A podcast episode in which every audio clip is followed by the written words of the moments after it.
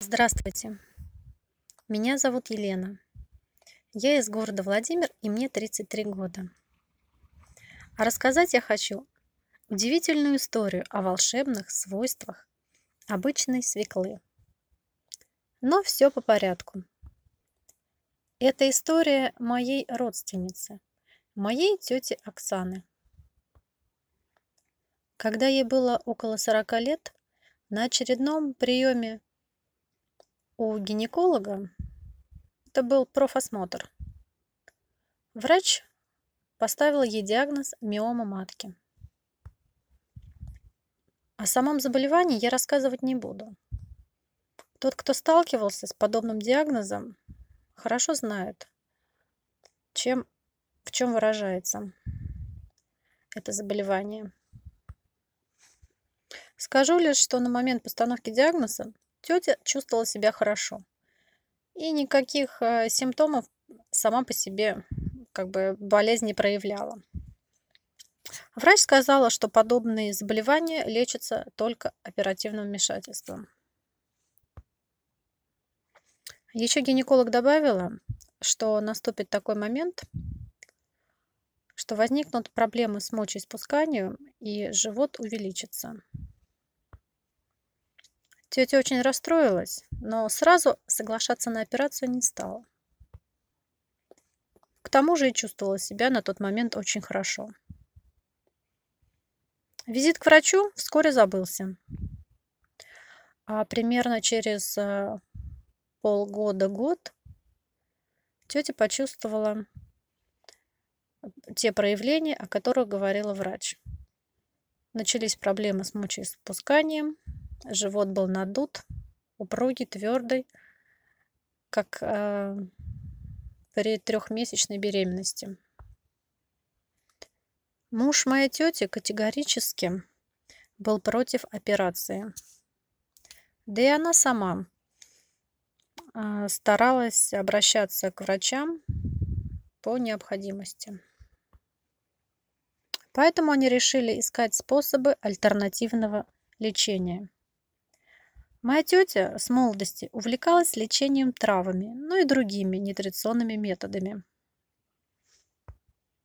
Поэтому приступила к поискам любой информации по решению ее проблемы. Перечитала книги по лечению травмами, приобрела новые. Ну и, конечно же, искала информацию в интернете.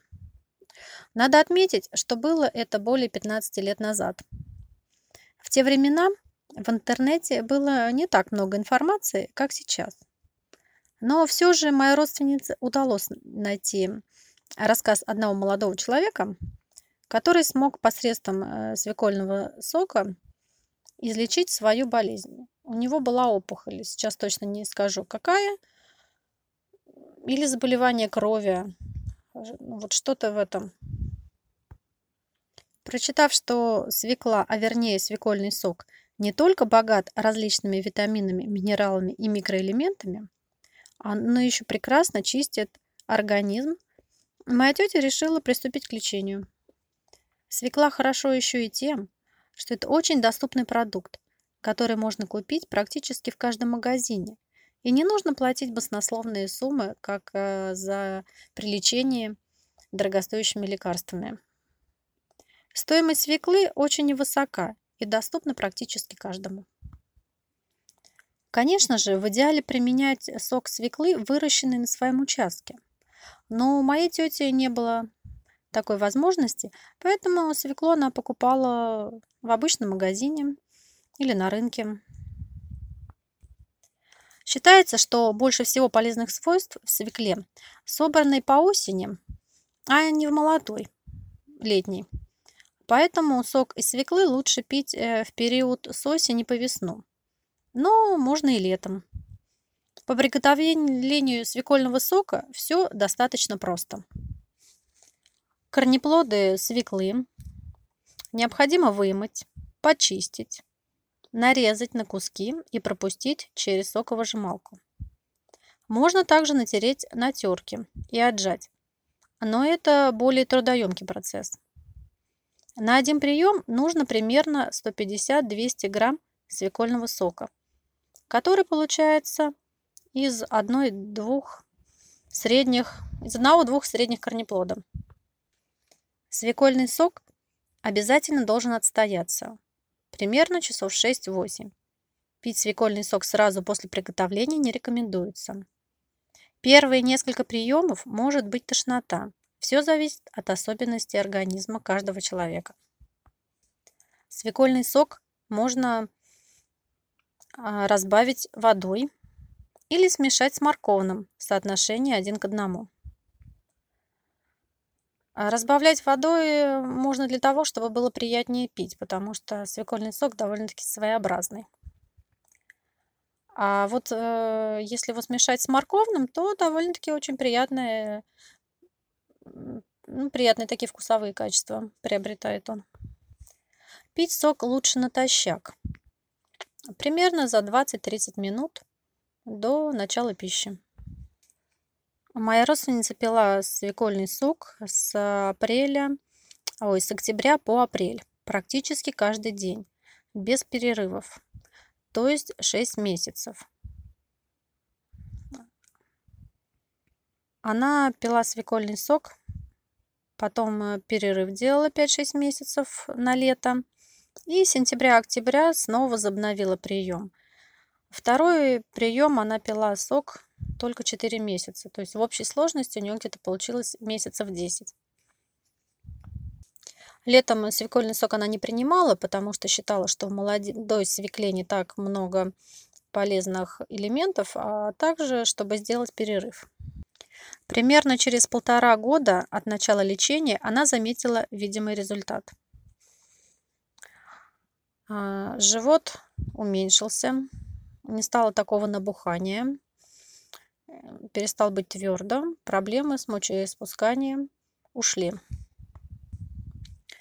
После осмотра врач-гинеколог а, подтвердил, что матка нормальных размеров и очень удивилась, что был поставлен такой диагноз.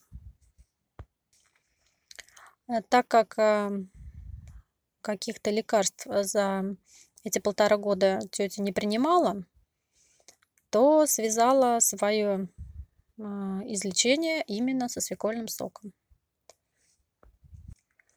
Лечиться или нет народными средствами каждый решает сам. Ко всему нужно подходить обдуманно, изучив информацию, а также взвесив все «за» и «против». После лечения свекольным соком до настоящего момента прошло 15 лет. И на данный момент Э, мою родственницу проблемы по гинекологии подобные больше не беспокоили. От себя хочу еще добавить, что сама пила свекольный сок для понижения уровня пролактина в крови.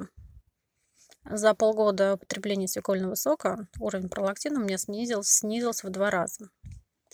И периодически тоже каждый год, несколько месяцев в году стараюсь а, проходить курсы, а, пью свекольный сок э, во время, ну, и замечаю улучшение состояния, улучшается, улучшается пищеварение и общее состояние организма. Так что всем желаю здоровья и выбирать для себя оптимальные методы лечения.